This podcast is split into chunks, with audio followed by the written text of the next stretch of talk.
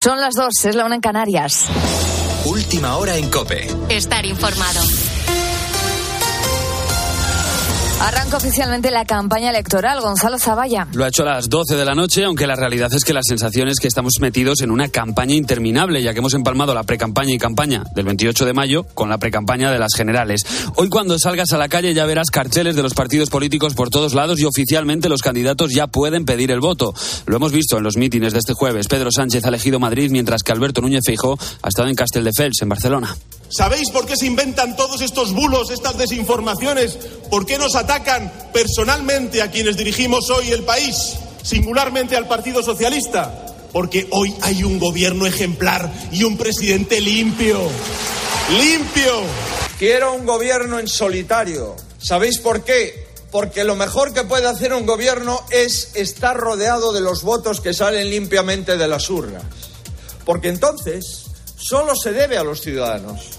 Porque entonces. Tras su mitin, Pedro Sánchez se ha ido a Telecinco para seguir con su gira por los medios de comunicación y allí ha dejado un anuncio, una ley que fije un máximo de 120 días de espera para ser operado o de 60 días para las consultas externas, que ha tenido varios años para anunciarlas y ponerlas en práctica en su legislatura, pero al fin y al cabo encaramos las elecciones y hay que hacer anuncios. De hecho, va a ser uno de los puntos que incluirá en el programa electoral del PSOE que hoy presenta Pedro Sánchez, Ricardo Rodríguez. En espera de abrir la página de su oferta electoral, Pedro Sánchez solo ha avanzado medidas económicas y al igual que José Luis Rodríguez Zapatero en su momento, se ha propuesto la meta del pleno empleo en la próxima legislatura, lo que supondría bajar la tasa de desempleo estructural hasta el 8%. A sumar la extensión hasta siete años del plazo de la hipoteca a los hogares con rentas iguales o inferiores a 37.800 euros anuales. El programa también incluirá aumentar el permiso por maternidad de 16 a 20 semanas y blindará la subida del salario mínimo por ley, además de nutrir la hucha de las pensiones con 5.000 millones al año para que alcance los 45.000 millones en 2030. Sánchez sabe que tienen las mujeres un potente granero de votos e impulsará de nuevo la paridad en órganos de decisión políticos, económicos y constitucionales. Una promesa que quedó varada ante la convocatoria de las elecciones generales. De esta forma comienza una campaña hacia las generales sin que se haya completado aún el mapa autonómico salido del 28 de mayo.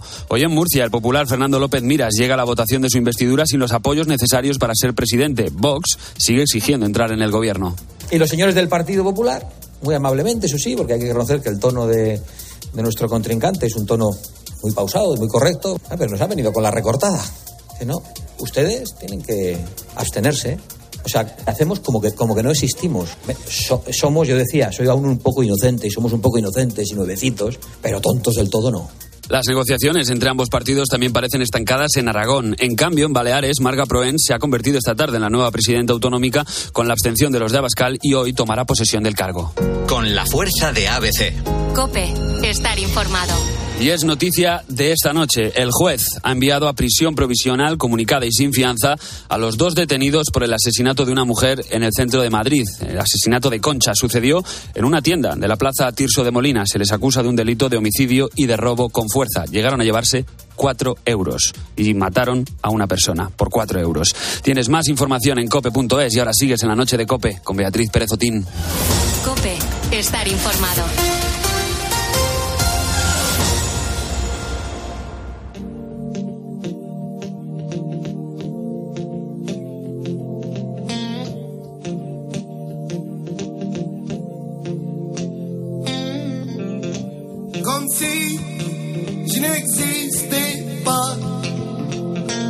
Escuchas la noche. Con Beatriz Pérez Otín. Cope. Estar informado.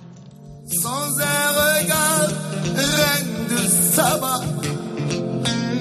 J'ai dit Aïcha, prends tout est pour toi. Voici les Son las dos y cuatro minutos de la madrugada. Es la una y cuatro minutos si nos escuchas desde las Islas Canarias. Yo no sé si alguna vez has escuchado el idioma soninke. Ga dangi na Seguro que no, ¿verdad? Nosotros tampoco. Pues esta es la lengua a la que se han tenido que adaptar un grupo de estudiantes de tercero de la ESO del Colegio Nuestra Señora de la Merced en Zaragoza. La razón es Fatumata, una alumna de 15 años procedente de Gambia que solo habla soninke. Durante el curso pasado llegó a Zaragoza sin saber español y además no era como las demás chicas de su edad. Cuando era pequeña sufrió un accidente de tráfico en su país que le dejó sin un brazo. Imagínate cómo debió sentirse cuando llegó a España sin conocer nuestro idioma y además con estas dificultades añadidas. Pues bien, sus compañeros han decidido volcarse de lleno con ella y le han cambiado la vida gracias a un proyecto tecnológico en el que participaron todos lo más importante del proyecto al final es el cambio que hemos conseguido en Fatumata, pero el cambio a nivel anímico. Cuando llegó estaba absolutamente cerrada, no solo por la migración, todavía coleaba eh, el tema del accidente, aunque fue hace siete años, nos contaba su padre que, era una persona distinta que ya antes del accidente eh, tenía una vida perfectamente normal y después del accidente se cerró en banda y eh, era casi como hablar con una pared. Estás escuchando a Daniel López, es profesor, el profesor que ha guiado a sus alumnos para mejorar la vida de Fatumata. Han construido, por un lado, un brazo robótico y han creado un traductor del castellano al soninque. El tutor de tercero de la ESO ha explicado en Mediodía Cope cómo surgió esta idea. Es doloroso tener una alumna a la que en realidad no puedes atender porque no, tienes los apoyos suficientes, no tienes, eh, tienes que atender al resto de 26 y a sus diversidades que también las tienen. Y otros años, pues cuando ha venido algún ha venido alumnado con estas características, o características similares, pues tiras del traductor de Google, pero no hay traductor de Soninke. Yo me iba a la cama con este peso en la conciencia y una mañana me levanté con la idea de, ¿y si en tecnología, y si aprovechamos para hacer un proyecto que, que le ayude a ella? A la hora de crear el traductor, Fatumata iba con dos compañeros a un aula y a través de señas iban averiguando cómo se traducían ciertas palabras del soninque al español. Y así durante un mes con pictogramas, buscando en internet, con imágenes, con idioma de signos, iban metiendo las palabras, iban creando ese primer diccionario que nos sirviera para romper la barrera, para hacer de traductor de Google y empezamos a poder comunicarnos, pues lo hicimos a través de eso. Fatumata en realidad no la usa, ella ha metido las palabras, se las ha aprendido en el proceso, pero la app va a estar colgada, es para que esté disponible. El cambio que vieron en ella fue increíble el cambio brutal es ese, de tener una piedra en el aula a que ella estuviera esperando las horas de tecnología, se iba feliz, eh, empezó a hablar con las chicas, ya las consideraba sus amigas y es que ha terminado el curso, bueno, sonriendo, haciendo bromas, pero como nos decía su padre, incluso desde hace siete años del accidente, su padre ha vuelto a ver a una persona a la que no veía hace siete años en realidad. Pues ya solo por eso el esfuerzo y el tiempo invertido ha merecido la pena, ¿no te parece? Una vez historias como la de Fatumata nos demuestra que, como decía Alicia en Otra vez del espejo, el único modo de lograr lo imposible es convirtiendo en que sí sea posible. En ningún momento este grupo de chavales pensó que no podrían lograrlo. Unieron su talento, remaron en la misma dirección y recuperaron la sonrisa de su compañera. Y lo más importante, sus ganas de comerse la vida a bocados.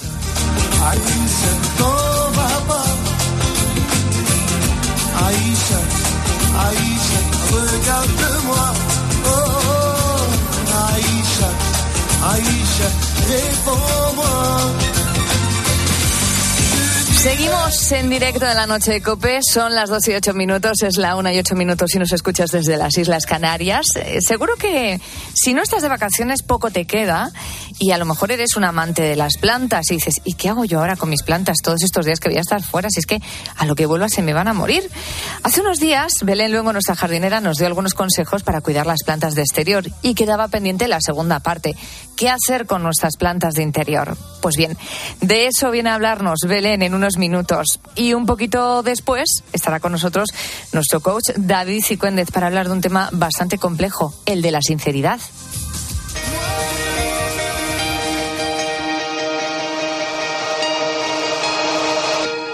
Que te quedes a perdernos, quiero perder hasta el apellido,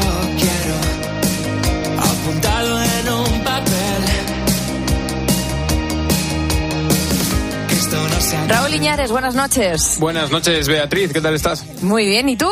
También, muy bien. Eres el canal directo con todos los buitos y por si alguien acaba de sumarse a esta gran familia de noctívagos, recuérdanos de qué estamos hablando con ellos a través de nuestras redes sociales. Pues hoy estamos hablando sobre la evolución del insulto desde el punto de vista de los expertos. ¿Tú eres mal hablado o te contienes? ¿Dices muchos tacos o tienes la lengua impoluta? Seguro que además todos nuestros oyentes tienen muchas anécdotas con los insultos. Y como siempre, vamos a meter el sonido de una compañera de la redacción. Ella es Pilar Abad. Hola, búhos. Pues yo soy de gas que hablo mal. La verdad es que sí. Eh, cada vez, bueno, no a peor, pero bueno, de vez en cuando pues eh, se suelta algún que otro, algún que otro taco. Y además vengo de una tierra que ahí se utiliza una palabra que no vamos a decir ahora, que se utiliza mucho, que no tiene el significado que todos creen. Pero sí, sí que soy, soy mal hablada y de vez en cuando me tengo que morder un poco la lengua para, para evitar algún que otro disgusto o que no se enfade la, la gente conmigo. Ay, nuestra Pilar. Un abrazo, será? compañera. No, bueno, no, yo sí lo sé, lo sé, pero no lo voy a decir, que es una palabra muy fea. Ahí en su tierra se dice mucho de manera coloquial y desde luego no tiene el significado que tiene en otras regiones. Pues ahí se queda la- el audio de nuestra compañera de web. ¿Sabes? Tú la Pilar ves tan Aval. mona, tan fina, ella, y de repente se le llena la boca y dices, "Eh, ¡ay! Pero eh, también queríamos preguntar a nuestros oyentes, sobre todo nuestros oyentes de Zaragoza, cómo están viviendo pues la terrible situación que se ha vivido hoy a la tarde en la ciudad. Con la tormenta, sí. Eso es. Esto nos dijo Manu, nuestro habitual oyente. Lo que es en mi casa personalmente no ha habido mucho ahora. La otra parte de todo lo que se ve por ahí es el, un barrio bastante nuevo, que es el barrio de, de Parque Venecia, que está por el centro comercial de, de Puerto, de, sí, de Puerto Venecia. Y ahí sí que ha habido, ahí sí que ha habido movida, movida buena. Como contaba nuestro compañero Gonzalo Zavalla de los servicios informativos de la cadena COPE, es que justo esas avenidas y esa carretera era como un auténtico río. Eh, invito a los oyentes que puedan y tengan a mano un ordenador que vean las imágenes porque Son brutales. impresionantes. Y Son- especialmente el rescate de una mujer que se tuvo que subir al techo de su vehículo cuando el, el agua empezó a cubrirlo Es que da totalmente. pánico. Sí. Da, da pánico ver las imágenes y, y pensar que, que Y todo te en cuestión de minutos. Eh, eso es lo más impresionante de todo. Pues bueno, eh, también Manu Zaragoza eh, quiso aprovechar para mandarnos su audio sobre el tema que estamos tratando, sobre los insultos. Esto era lo que nos decía. Que sí soy mal hablado. a ver. Pues la verdad es que sí. so- a ver. Sí, ¿qué coño? ¿Ves? Ya está. pues Soy bastante, bastante mal hablado y suelto bastantes tacos. No estoy todo el día en un taco, pero sí, la verdad es que suelto, suelto bastantes tacos. Pero bueno, eh, vale, claro, yo pienso que mm, soltando tacos te quedas muy a gusto. Te quedas mucho más a gusto que soltando un cáspita o un corcholis. Corcholis. par diez. Es que tienes razón. Hombre, son antiguos, pero tenían Eso su función en la época que se decía par 10. ¿no? En el fondo es como abrir Yo ese ni lo conocía. mira. una válvula, pues eh, te tocaría leer literatura clásica. bueno, como, es como una olla a presión, ¿no? Dices un taco y se suelta un poquito de vapor. Se desahoga uno. Sí, se- te desahogas un poco, te quedas a gusto. ¿Tú crees que que yo digo tacos o no? Bueno, de vez en cuando alguna vez sí. Pocos. Pocos. Pero yo creo que a mí me salen conduciendo alguna vez. ¿no? Sí. Yo creo que con esto seguro Nos- que coincide sí, alguno nos habló, que otro oyente. nos habló algún oyente sobre ¿Ves? tacos conduciendo. Y de hecho, mira, pues aquí los tienes. Ah, ¿Querías venga. postre? Pues toma flan de coco. Mira, María Lepe y Jesús.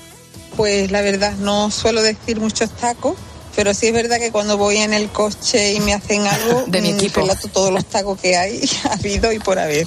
Pero claro, sin que me escuchen. Una vez hice un gesto muy feo a un conductor que me hizo una faena y me persiguió por todo el vamos. Cogí un miedo que ya desde entonces, cuando tengo que decir algo, lo digo por lo bajín y que no me escuche nadie. Yo lo que sí trato, como siempre trato de mejorar, de, de que alguna vez ese taquito que está ahí, que se escapa, que no se escape. Es mi propósito de, de enmienda. Ahí viene. Y una vez vi a un conductor de un autobús urbano lanzarle un besito a un conductor que lo había increpado, me gustó, y es lo que suelo hacer yo, en vez de soltar taquitos, Suelta lo que amor. hago es Sí. lanzar besitos. Esto ya lo hacía Cristiano también. Claro, cuando se enfada la gente dice, no sé por qué te enfadas si en realidad te estoy dando amor. Claro ¿No? que sí. Es un, eh, sí, es un besito un poco envenenado, pero, pero bueno, sí. sí, Re- es recordamos mejor, nuestros mejor. canales de comunicación. Pues Cuéntanos. pueden mandarnos sus mensajes de voz al teléfono 661 20 15 12 y también dejarnos sus comentarios en nuestras redes sociales. Estamos en Facebook y Twitter y somos arroba la noche de cope.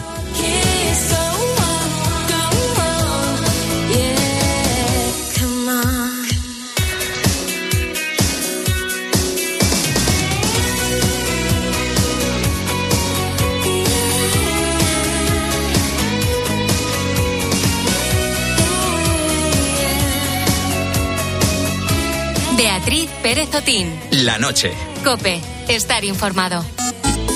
Síguenos en Twitter en arroba cope y en facebook.com barra cope. España ilusiona en el Europeo Sub-21. Puedo recitar a todos los futbolistas de España la alineación. Y se mete en la final. Sonríe el seleccionador. ¡Qué equipazo somos! Y este sábado lo vivimos en tiempo de juego. Inglaterra, España. ¡Con España! Y además, el Tour de Francia.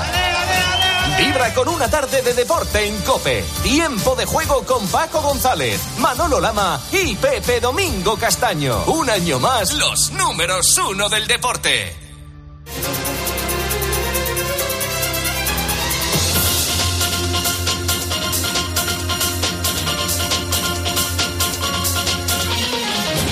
It's raining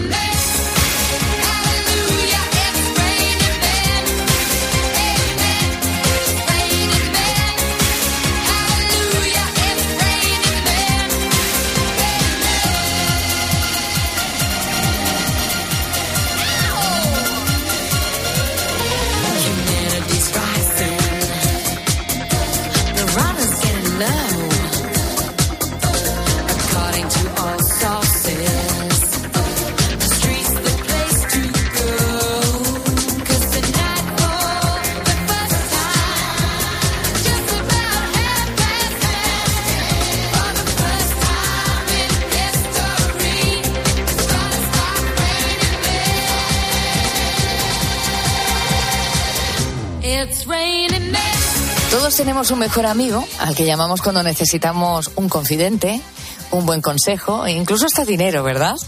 Los mejores amigos normalmente suelen ser personas que conocemos desde que somos pequeños, de manera que nos conocen muy, muy bien, que saben por dónde vamos. Por eso mismo, los mejores amigos también nos cuidan en otra dirección, nos dicen cuando hacemos las cosas mal o cuando estamos cambiando, porque nos conocen muy bien.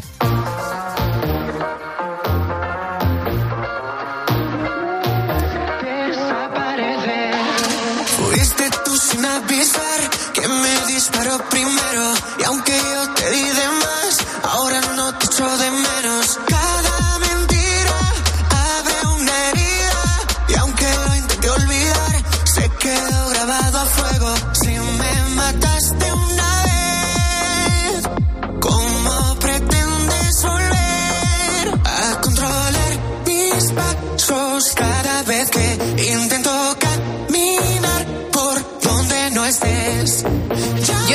se llaman los mejores amigos de nuestro siguiente invitado en la noche, pero lo que sabemos es que tienen un protagonismo velado, digámoslo así, en su nuevo trabajo. Mi príncipe, así es como se llama el nuevo disco de Blas Canto, y claro, en los cuentos de nuestra infancia los príncipes son muy deseados, son los protagonistas de muchas historias, y en algún momento de, de su vida acaban siendo reyes, pero también es una manera cariñosa en la que nos pueden llamar, por ejemplo, nos puede llamar así una madre. Aquí hay muchas lecturas y no quiero hacer más cábalas, teniendo aquí al protagonista de la canción que estamos escuchando a fuego, Blas Canto. Bienvenida a la noche de Cope, ¿cómo estás? Hola, buenas noches. Muy bien, muy emocionado. Bueno, te veo con mucho brillo, con mucha ilusión. Eh, ¿Cuánto tiempo has esperado para presentar este disco? Cinco años pasaron del primero, aunque estuve de gira, estuve en Eurovisión dos veces, estuve eh, también descansando. Entonces, al final, cinco años han dado para mucho y ha sido el tiempo necesario para también escribir las nuevas canciones y vivirlas y poder contar nuevas historias. Te tenían que pasar cosas, ¿no? Claro. Si no, ¿qué vas a escribir? ¿Es más fácil escribir de uno mismo o de historias que te inspiran la gente de alrededor? Escribo bastan- bastante sobre mí, pero también escribo sobre amigos que me cuentan sus historias, con su permiso. Sí. Eh, y la verdad es que es muy inspirador poder eh, contar, eh, bueno, al final anécdotas de otros también está muy bien, me encanta. Te quiero preguntar por el título del disco porque sabemos que tu madre te llama mi príncipe, pero creo que no es el único motivo porque el que has elegido, ¿no? Llamar de esta manera Sí. a este nuevo trabajo. ¿Por qué mi príncipe? Pues mira, El Príncipe es un álbum que refleja mucho lo que la gente cree que soy y lo que soy de verdad. A veces idealizamos a la gente y de alguna manera no les permitimos, entre comillas, que se salgan del molde o de la etiqueta que nosotros le hemos impuesto. Eh, Creo que al final eh, no soy perfecto, yo no quiero ser un príncipe, yo quiero hacer las cosas mal también, quiero equivocarme. eh, y, creo que hay derecho también a, a que los príncipes sean de muchos colores. No solamente existe el príncipe azul, sino príncipes que, que es que en el 2023 son distintos a los cuentos que nos contaron. Mm, Blas, ¿te ha pesado mucho las expectativas que tenía tu entorno cercano sobre ti?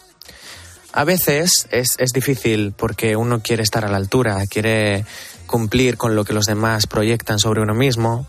Eh, no me refiero solamente a, a la forma en la que veo el mundo, que puede decepcionar a algunas personas que no lo ven igual, sino a la manera de, de cantar mis canciones, qué contar en ellas, eh, cómo vestirme. Em, creo que em, a veces, bueno, no tenemos la culpa de todo lo que piensan sobre nosotros. Y bueno, también hay un punto de responsabilidad que, que estoy intentando em, desaprender, ¿no? Eh, conmigo mismo y, y sacar la mejor versión de mí. Justo te iba a decir eso. ¿Y en esos casos qué haces? ¿Dónde pones tú los límites? Pues. am, Sobre todo para ser fiel a ti mismo. Claro, yo creo que al final sí hay que ser fiel a lo que uno siente y uno piensa y con asertividad decirlo, eh, porque creo que haces más daño cuando, cuando no, no, no lo dices. Pero también pienso otra cosa, creo que la sinceridad está sobrevalorada.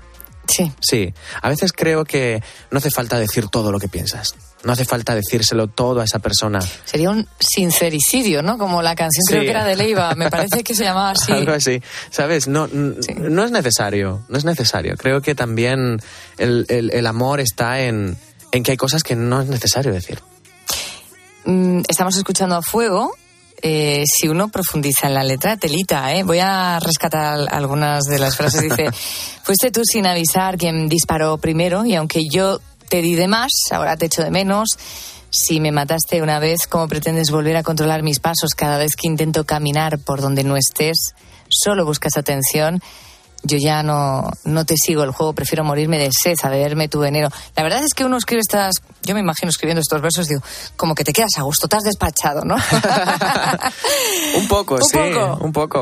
De alguna manera la, la música y componer es catártico, ¿no? Para ti, entiendo. Sí, me siento, me siento libre cuando escribo. Qué Eh, bueno, eso es sí, fundamental. Creo que también es un mundo de fantasía en el que hay que relativizar todo y las personas que se den por aludidas también relativizarlo, ¿no? Eh, que las hagan suyas también, ¿no? Que seguramente vivieron o le hicieron lo mismo que me hicieron a mí.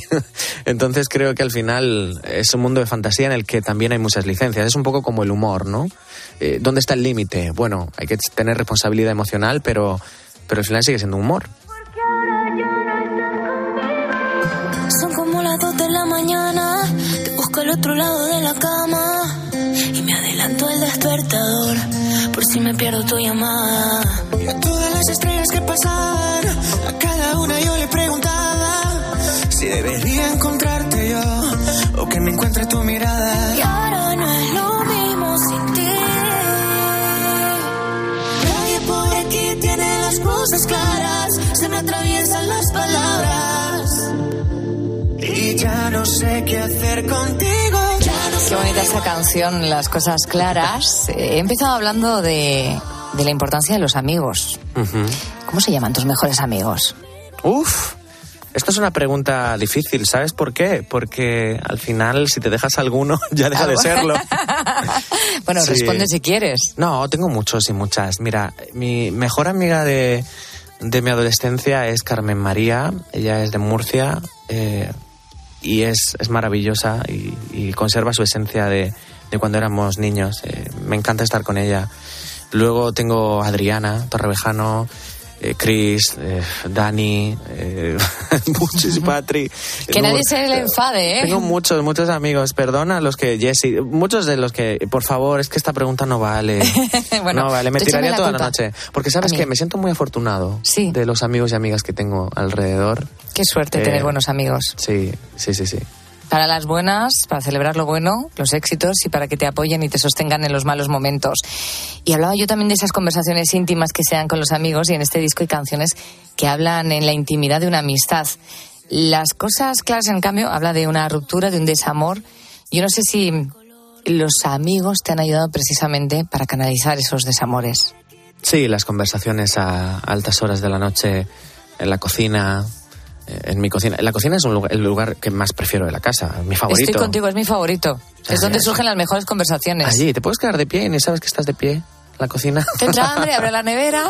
Ahí estás. Tienes sed, tienes el agua. Me gusta, me gusta, Sí. la verdad. Eh, me gusta pasar tiempo en casa con mis amigos. O sea, más que estar por ahí dando vueltas en la calle. Soy muy casero, fíjate, y me encanta que vengan a mi casa. Sí, ¿Sí? me encanta. Y, y grandes amigos me han salvado de gran- difíciles momentos. Para ti, ¿qué hace casa, qué hace hogar una casa? La gente que hay dentro es lo, más importante. Eh, mis perritos. Ah, bien. ¿Qué perros tienes? Son dos pomeranias, se llaman eh, Tirma y Leo. Tirma es una chocolatina canaria, para que nos escuche. sí. Sí, y, y son, son mi familia. Eh, sí, la gente que hay dentro es lo, lo más importante de la casa. Blas Cantó mm, es muy joven, pero es que lleva toda la vida eh, en el mundo de la música. Hablaba yo antes de la adolescencia, llevas la profesión desde que eras niño, pero el príncipe va poco a poco teniendo la edad de un rey, más que de un infante, y tienes mucha experiencia, mucha más que antes. Has estado dos veces en Eurovisión, lo decías tú. Te hemos entrevistado en este programa en la noche precisamente por tu paso por Eurovisión, por algunos singles que has ido presentando. Eh, Haciendo balance, ¿qué es lo que más te gusta y lo que menos te gusta de esta profesión? Lo que más me gusta es que me puedo expresar como ya lo hacía de, niño, que era cantando, me emociona, me hace vibrar, me hace vibrar. Y que conozco mucha gente, me gusta conocer gente, me gusta abrazar a la gente.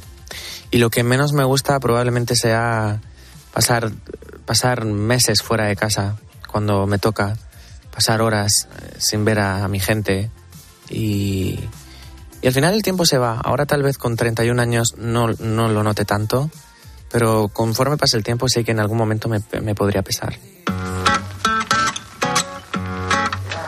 ¿Cuántas veces yo me he arrepentido por no hacer suficiente por ti? Por ti.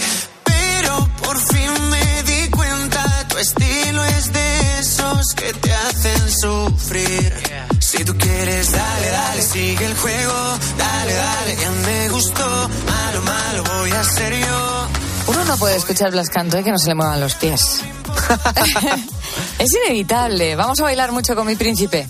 Sí, eh, también vamos a llorar. También las dos cosas. Bueno, se Sí. puede bailar llorando. Eso es lo que más me gusta. Canciones que me emocionan en la letra, pero también eh, se pueden bailar. O sea, son cosas perfectamente compatibles. Ba- llorar en la pista, como, ah, mi canción me encanta, me emociona. A mi madre le gustaba mucho eh, los Mother Talking. Cuando, cuando suenan esas canciones, a, él le a ella le encantan.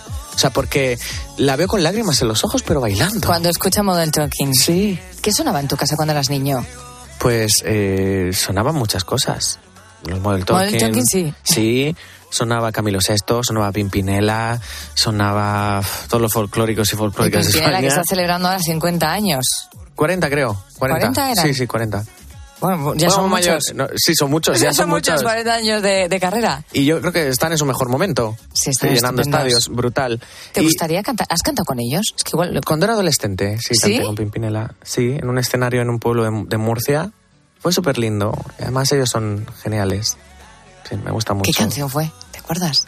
Uh, no me acuerdo. Creo que fue Se va, se va, una canción Se va, se va. hace años que no la cantan. Bueno, estás- estamos escuchando eh, El bueno acaba mal, que es otra de las canciones de Mi Príncipe de Blas Canto, y me gustaría que me contaras a quién va dirigida esta canción. Si te has llevado muchas collejas por ser demasiado bueno y si eso ha hecho que cambies y estés más eh, en guardia. Bueno, creo que la terapia con mi psicóloga es importante, pero también es importante gritar. Gritarlo, hacerlo canción, bailarlo y, y al final cuando comunicas con la música es inevitable que lo- las experiencias y las cosas que te pasan en la vida personal las lleves a las, a las canciones, ¿no? Entonces, pues sí, eso es alguien que no se portó muy bien, pero que con los años acabé perdonando y también pidiendo perdón. Qué importante las dos cosas. Perdonar para no seguir cargando con mochilas que muchas veces no son ni nuestras y pedir perdón, reconocer también nue- nuestros errores o que hemos sido también causantes de un daño a otras personas. Eso es. Está fenomenal que menciones lo de la terapia. Por suerte se le está dando visibilidad y yo creo que personas públicas, como es tu caso, lo digáis en voz alta, porque mm, nos preocupa la salud mental y cada vez es más necesario hablar de ella. Y para eso existen estos profesionales. Yo no me canso de decir, bueno, a ti te duele la tripa y vas al digestivo, te duele una pierna y vas al traumatólogo, pero ¿qué pasa cuando te duele el alma?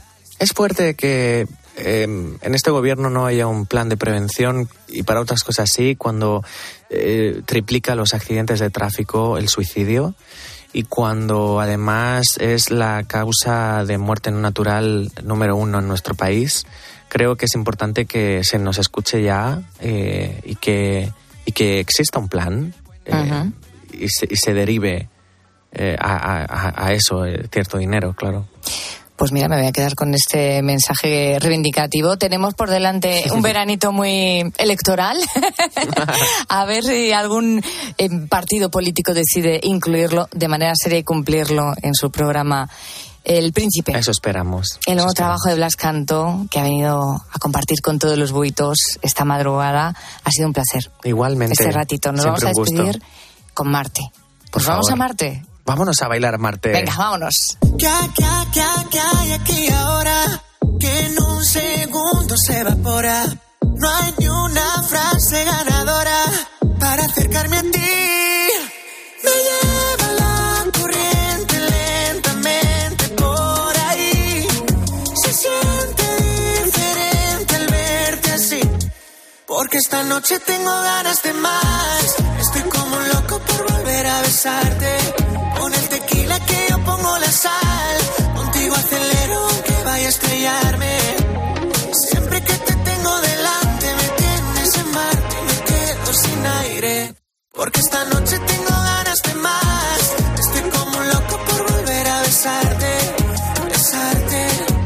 te acercas un poquito no es seguro que sea capaz de controlarme, te lo juro.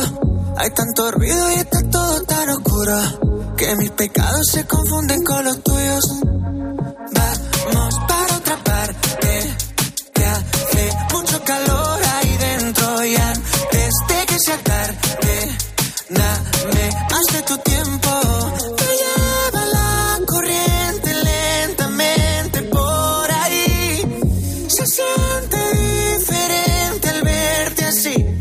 Beatriz Pérez Otín. La noche. Cope. Estar informado.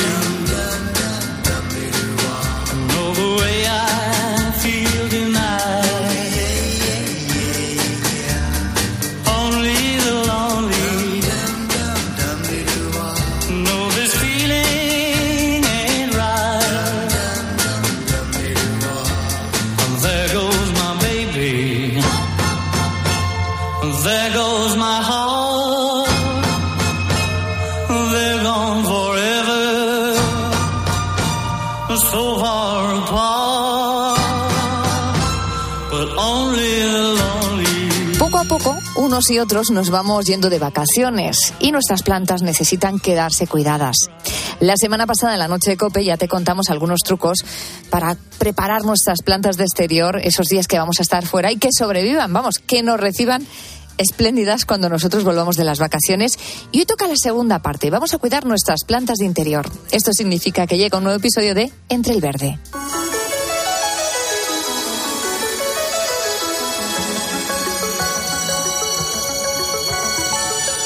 Y es que aunque nuestras plantas de interior no tengan que soportar pues un sol mm, tremendo o unas altísimas, unas altísimas temperaturas en el exterior, sí tienen que soportar la sequedad, por ejemplo. Está con nosotros Belén Luengo, nuestra jardinera en la noche, que ya ha preparado una serie de consejos para que queden también bien cuidaditas estas semanas. Belén, buenas noches. Muy buenas noches. Bueno, pues espero que os gustaran los de la semana pasada, que os funcionen, que es lo más importante. Y hoy vamos con las de dentro, porque, hombre, como tú decías, sí que es cierto que es más fácil porque no van a sufrir tantos calores como las de exterior, pero al final también hay que cuidarlas porque estamos un tiempo fuera y nadie que las mime. Entonces, sí que es cierto que si te vas poco tiempo va a ser muy fácil, porque si va a ser una semanita con dejarlas bien regadas sería suficiente. Eso sí, tener en cuenta también dejar las plantas en la habitación más fresca, alejadas de las ventanas para que no tengan el sol directo, que el sol del verano es que las puede quemar las hojas directamente pero que siempre tengamos luz. Cuidadito con eso, que tenemos la costumbre de nos vamos de vacaciones, bajamos todas las persianas de casa y ahí que dejamos las plantas. Y una semanita las plantas en oscuridad total, eso no las va a hacer mucha gracia. Así que yo, por ejemplo, un consejo, ponerlas todas en, en el baño, por ejemplo, y ahí esa persiana la dejas levantada o a mitad y ya las demás pues las dejas, las dejas abiertas. Y para evitar el problema de que se nos escape agua y nos deje manchas de humedad, por ejemplo, en el suelo, puedes poner un plástico debajo o bien, por ejemplo, ponerlas en la ducha. Y así, si cuando las hemos llenado bien de agüita nos supura luego, pues no hay problema de que nos manche, por ejemplo, el parque. Ah, bueno, pues es una buena idea, desde luego. Así nos curamos en salud. ¿Qué pasa si nos vamos más tiempo? ¿Qué nos sugieres? Bueno, pues si nos vamos más de una semanita, ahí ya sí que tenemos que tirar de otros sistemas. Existen en el mercado jardineras de autorriego que funcionan bastante bien, incluso algunas las controlamos a través del móvil. Hay bombas con riego automatizado que unimos a un barreño lleno de agua, incluso las hay que tienen extensores que nos pueden llegar a 10, 15 plantas dependiendo también el tamaño de barreño en el que las pongamos. Y luego también seguro que has visto en las tiendas los geles, que realmente son agua con celulosa, que lo que haces es ponerlos en la tierra y van a ir hidratando la planta poquito a poco y pueden llegar a durar hasta 30 días. Tendrás que ver el tamaño de la planta para ver la cantidad que pones. Eso sí, hay que leerlo porque si la maceta es grande, pues sueles tener que comprar unos cuantos saquitos o botecitos de gel. Otros sistemas también muy buenos, los conos de cerámica. Los hay de diferentes tamaños, los llenas de agua y los clavas en el tiesto y el propio barro del cono va a ir transpirando el agua. En algunos también puedes poner, para tener mayor capacidad, una botella boca abajo que se engancharía en ese cono y nos va a durar pues más tiempo porque vamos a tener mucha más agua allí metida. Y existen también otros iguales, pero de plástico, esos los tengo, los tengo yo, que el año pasado compré un montón. Y lo que tienen, como estos no van a transpirar porque es plástico, el cono no va a transpirar, lo que tienen es un grifito. Entonces lo abres más o menos y el agua de la botella que le has puesto, que normalmente se adaptan a cualquier botella de estas de litro, litro y medio, dos litros de cualquier tipo de bebida, agua, refrescos, bueno, pues así lo, lo va a ir echando poquito a poco. El problema de todos estos inventos es que si tienes muchas plantas puede salir muy caro, ¿o no? ¿No? Es que digo uno, otro. Tú que tienes tantas, no sé cuánto inviertes. Efectivamente, si tienes tantas, por ejemplo, como tengo yo, seguro que que va a salir caro, sobre todo la primera parte. Entonces, bueno, pues a lo mejor podemos hacer un medio medio, ¿no? Esas plantas que las tienes mucho amor, las pones en una jardinera autorriego y en otras, pues vamos a hacer métodos caseros que también funcionan. Un método casero, antes hablábamos de esa bomba de autorriego moderna que, que se utiliza hoy en día que va unida con extensores, bueno, pues esa es la versión moderna del clásico barreño lleno de agua en alto con un cordón de algodón que llega del agua al tiesto. Este cordón que va haciendo, pues va a ir absorbiendo poquito a poco el agua en función de las necesidades de la planta. Y aseguro que no falla. Eso sí, te vas a entretener un rato en ir poniendo barreños y cordones por todas las plantas de casa, pero merece la pena. y luego, yo hace un par de años, aparte de lo que decía de los, porque bueno, los conos estos de, plástico cerámica suelen ser de, suelen ser muy asequibles y además son reutilizables, o sea que esos ya los compras una vez y te sirven para todos los años. Pero lo que puedes hacer, si no, directamente las botellas de plástico las pones boca abajo, clavadas en tierra, bien sin tapón, como la tierra va a hacerle presión, no va a salir de golpe, sino que va a ir absorbiendo poco a poco, o bien puedes poner el tapón y agujerearlo muy, muy finito con, con un alfiler, que la puedes, por ejemplo, calentar un poquito y eso agujereará la botella de plástico. Pero eh, con estos inventos yo controlaría unos cuantos días antes a ver si nos hemos pasado o no y de repente echa mucho agua y perdemos todo el agua en, en poco tiempo o al revés, que no termina de salir. Entonces, bueno, pero una vez ya lo controlemos, yo esas botellas es que las guardo de, de año a año incluso. O sea que ese sería otra de las ideas. Y el top, top de los inventos que puedes encontrar en cualquier lugar de Internet y que a mí me parece fantástico es crearnos una especie de invernadero de verano. ¿Cómo? Pues vamos a envolver las plantas en film, el film este que usamos en la cocina, ¿de acuerdo? Y ponemos debajo del tiesto un plato con un trapo húmedo. Así, la humedad de ese trapo húmedo la va a coger la planta que va a subir y se va a quedar en el plástico, no se va a evaporar y entonces va a volver a caer. Y así, bueno, pues haremos como, como un ciclo en el que no perderemos esa humedad. Y entonces, con estos inventos ya nos podemos ir más tranquilitos.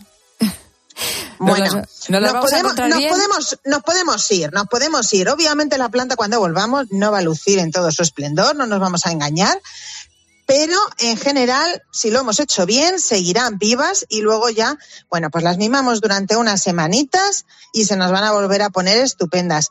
Y eso sí, un- unos consejos generales. No dejar nunca las plantas sobre recipientes que tengan agua directamente porque va a acabar pudriendo las raíces. ¿De acuerdo? Así que eh, lo de regar suficiente sí, pero no dejarlas metidas en agua. Muy bien. Pues como todos los años tomamos buena nota de estos consejos.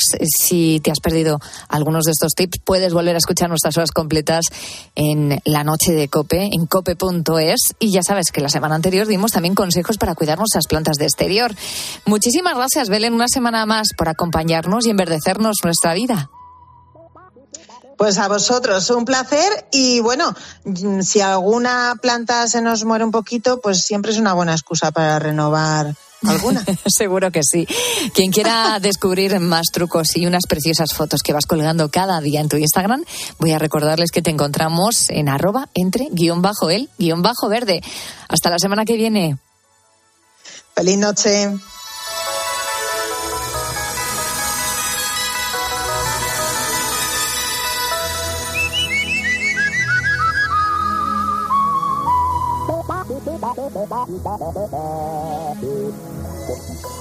Beatriz Pérez Otín. La noche. Cope. Estar informado.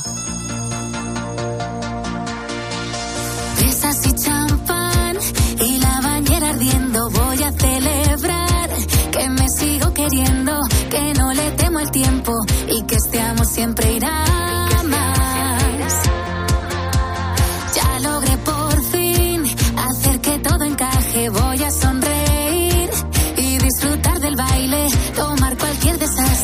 guiñarle un ojo al porvenir.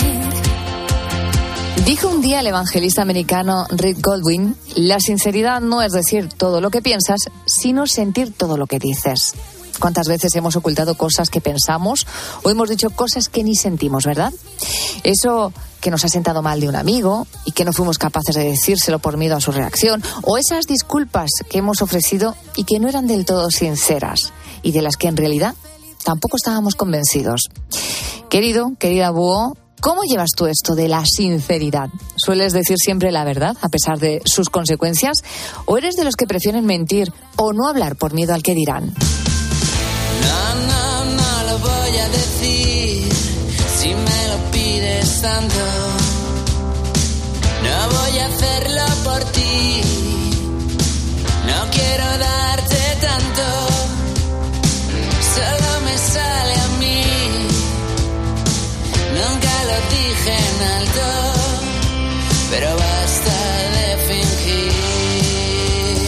Vamos en la noche de Cope con un nuevo episodio de Creciendo en la Noche, dedicado hoy precisamente a la sinceridad. No lo iremos que no es fácil fluir por el camino de la vida con la verdad, siempre con la franqueza, con la honra- honradez. Me acompaña un viernes más mi querido David Cicuendes, es coach y experto en capacidades. David, ¿cómo estás? Sinceras, buenas noches, amiga. Y eso que te hacemos trasnochar cada viernes, ¿eh? Eso sí que es cariño por los amigos y los búhos. Bueno, me consta, David, que eres un pleno convencido eh, de que absolutamente todo lo que opinemos sobre una persona se puede decir la clave es encontrar el tono adecuado, ¿no? Las palabras correctas. Lo que pasa que eh, no todos sabemos o tenemos el tacto suficiente para hacerlo, ¿no te parece? Sí, bueno, pues es una de las claves, ¿no? Muchas veces tenemos conversaciones pendientes con ese hermano, con esos padres, con esa pareja y que nos resulta muy complicado. Bueno, pues yo estoy plenamente convencido de que todo, absolutamente todo lo que opinemos, queramos decirle a esa persona, por muy negativo que sea, por muy doloroso que sea y por mucho dolor que tengamos dentro, se puede transmitir a la otra persona, ¿no?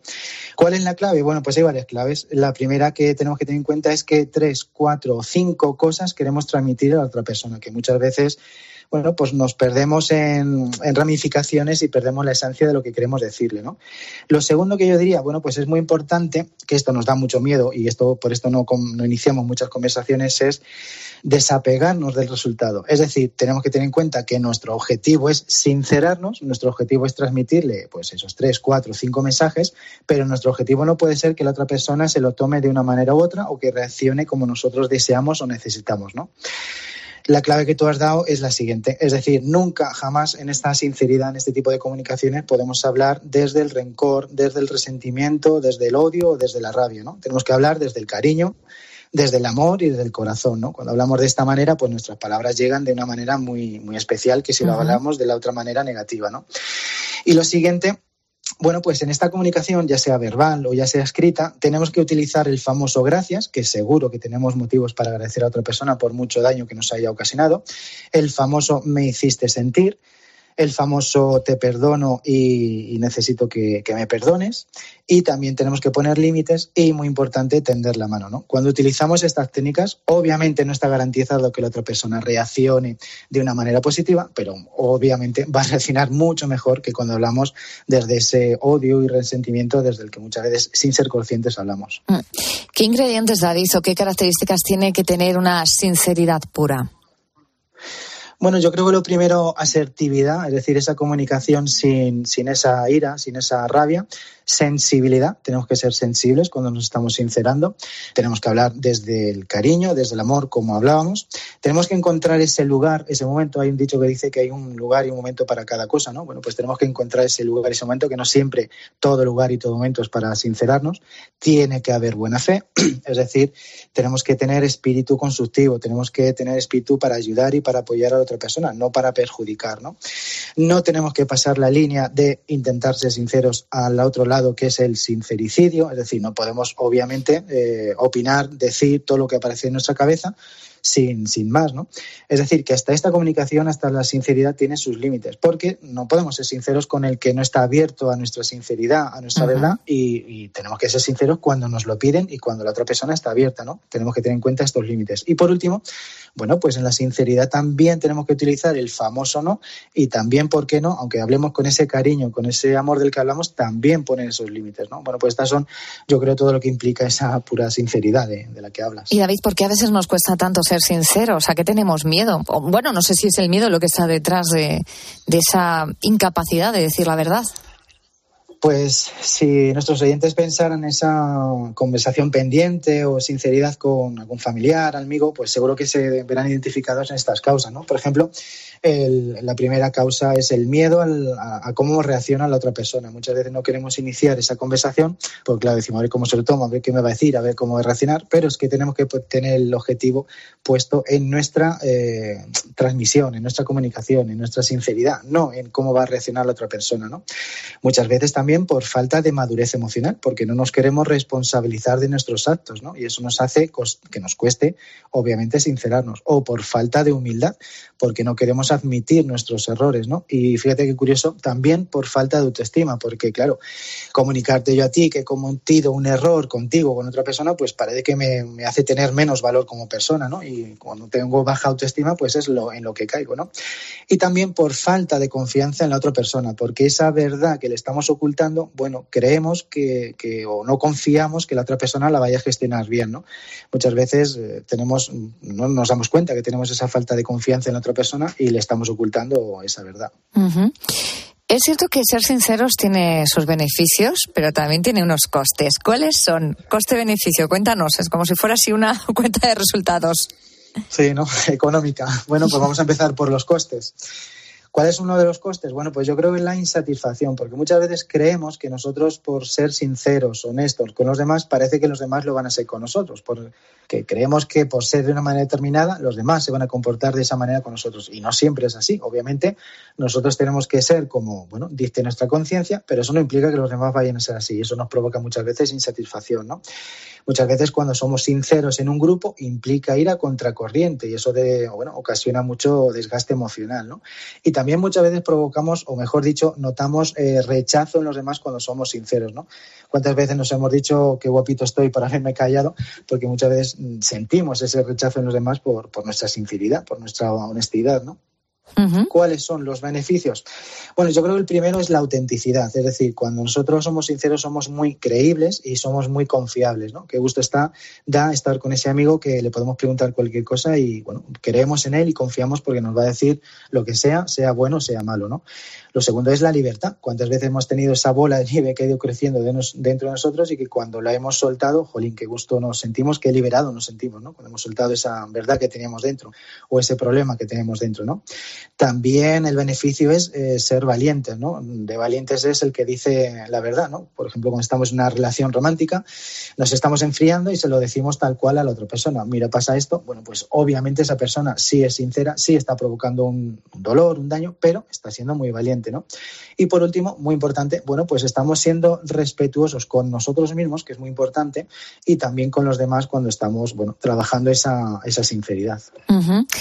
Em, y es importante también ser sincero con los demás, ¿no? Cuanto más importante, si estamos hablando de lo importante que es ser sinceros con los demás, voy a explicarme bien, más importante me parece, David, es ser sinceros con nosotros mismos, porque muchas veces también vivimos dentro del autoengaño, ¿no? No sé por qué, pero a veces nos vemos enredados en eso de, de no ser sinceros con uno mismo. Mm.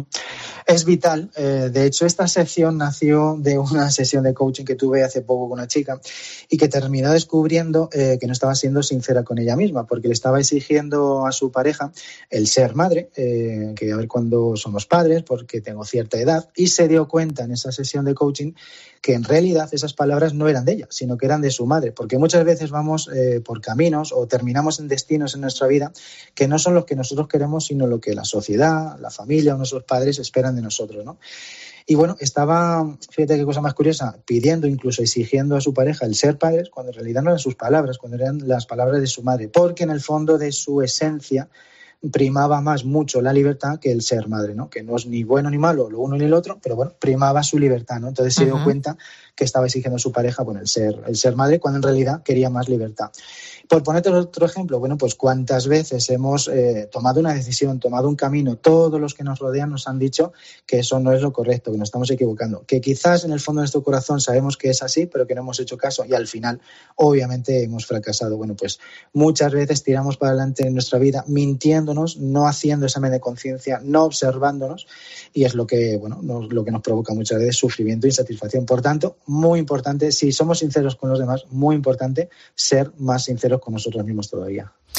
Pues este es nuestro nuevo capítulo de Creciendo en la Noche, intentando que todos podamos pegar ese estirón emocional, estar contentos también con nosotros mismos, aprender a ser sinceros con nosotros mismos y, por supuesto, también con los demás, aprender a decir las cosas. Como dices tú, se puede decir todo, pero hay que encontrar la manera.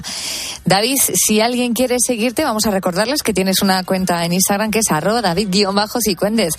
Como siempre es un placer. Muchísimas gracias por tu ayuda y nos encontramos en siete días. Igualmente, vea, un abrazo.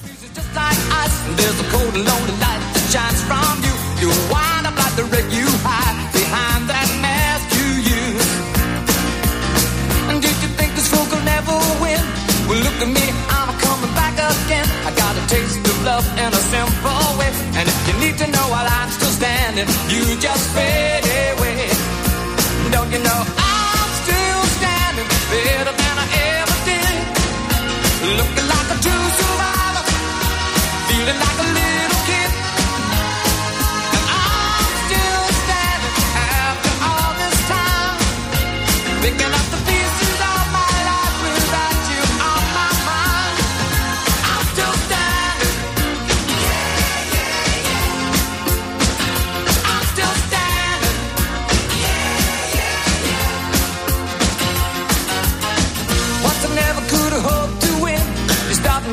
Seis minutos para llegar a las tres de la madrugada, una hora menos en Canarias. Los viernes ya sabes, querido Búho, que nos encanta abandonar los estudios y conocer qué profesiones tenéis a estas horas, que estáis escuchándonos desde vuestro puesto de trabajo.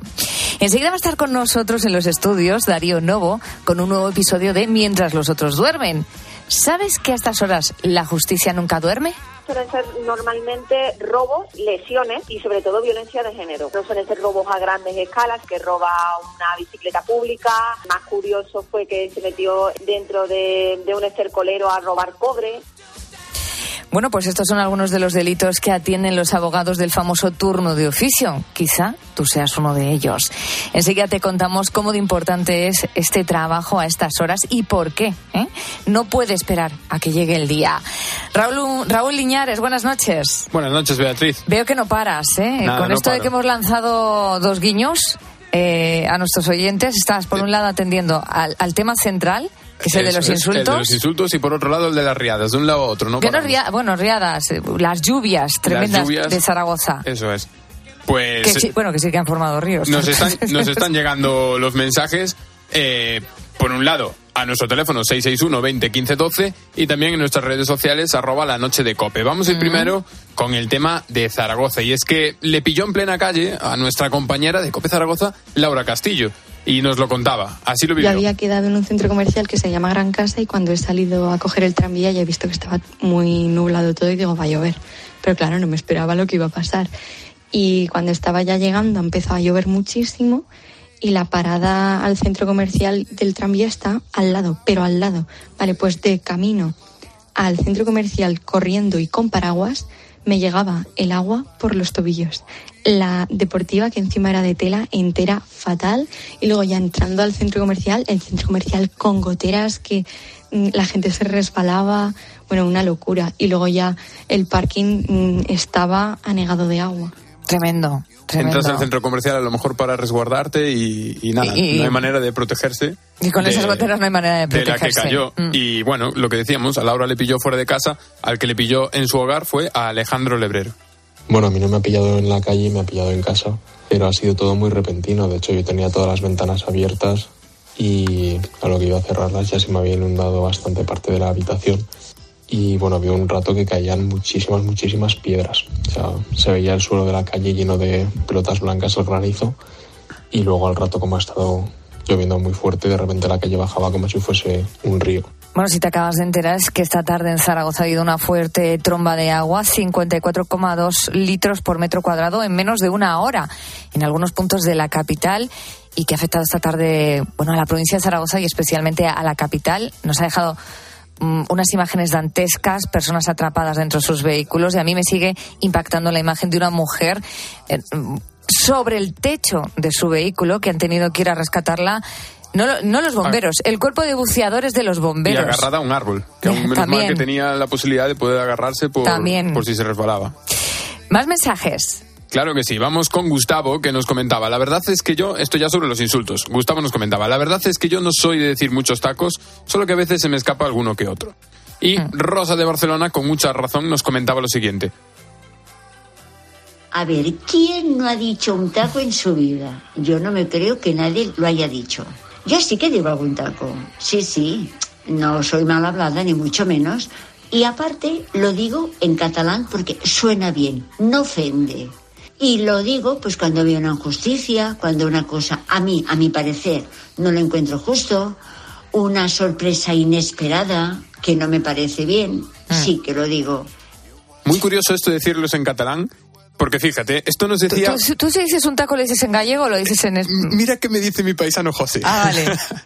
Eh, si soy mal hablado, no, no, me contengo, me- no es que me contenga, no me sale habitualmente. Eh, bueno, habitualmente no, solamente cuando me la ponen a huevo.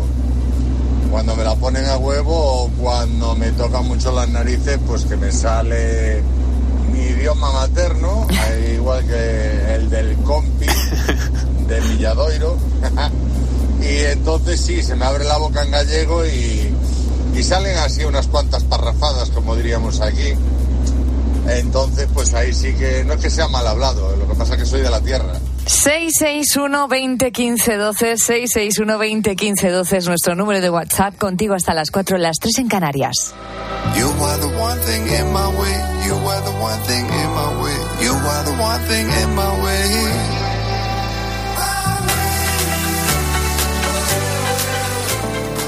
Testigos de la fe. La vivencia de los cristianos en COPE. Luis Sierra, seminarista. La búsqueda de la verdad me llevó a ver que existía, eso para empezar, porque hoy en día mi generación sobre todo ya no lo tenemos tan claro, ¿no? Entonces me llevó a ver que existía la verdad y me llevó a ver que la verdad tiene rostro, que tiene rostro de padre, de hermano y tiene rostro en cada uno de las personas, cada una de las personas que nos encontramos. La verdad que es una gracia que todavía estoy haciendo acción de gracias porque eh, esa búsqueda es también la que bueno ha llevado a, a muchísimas personas.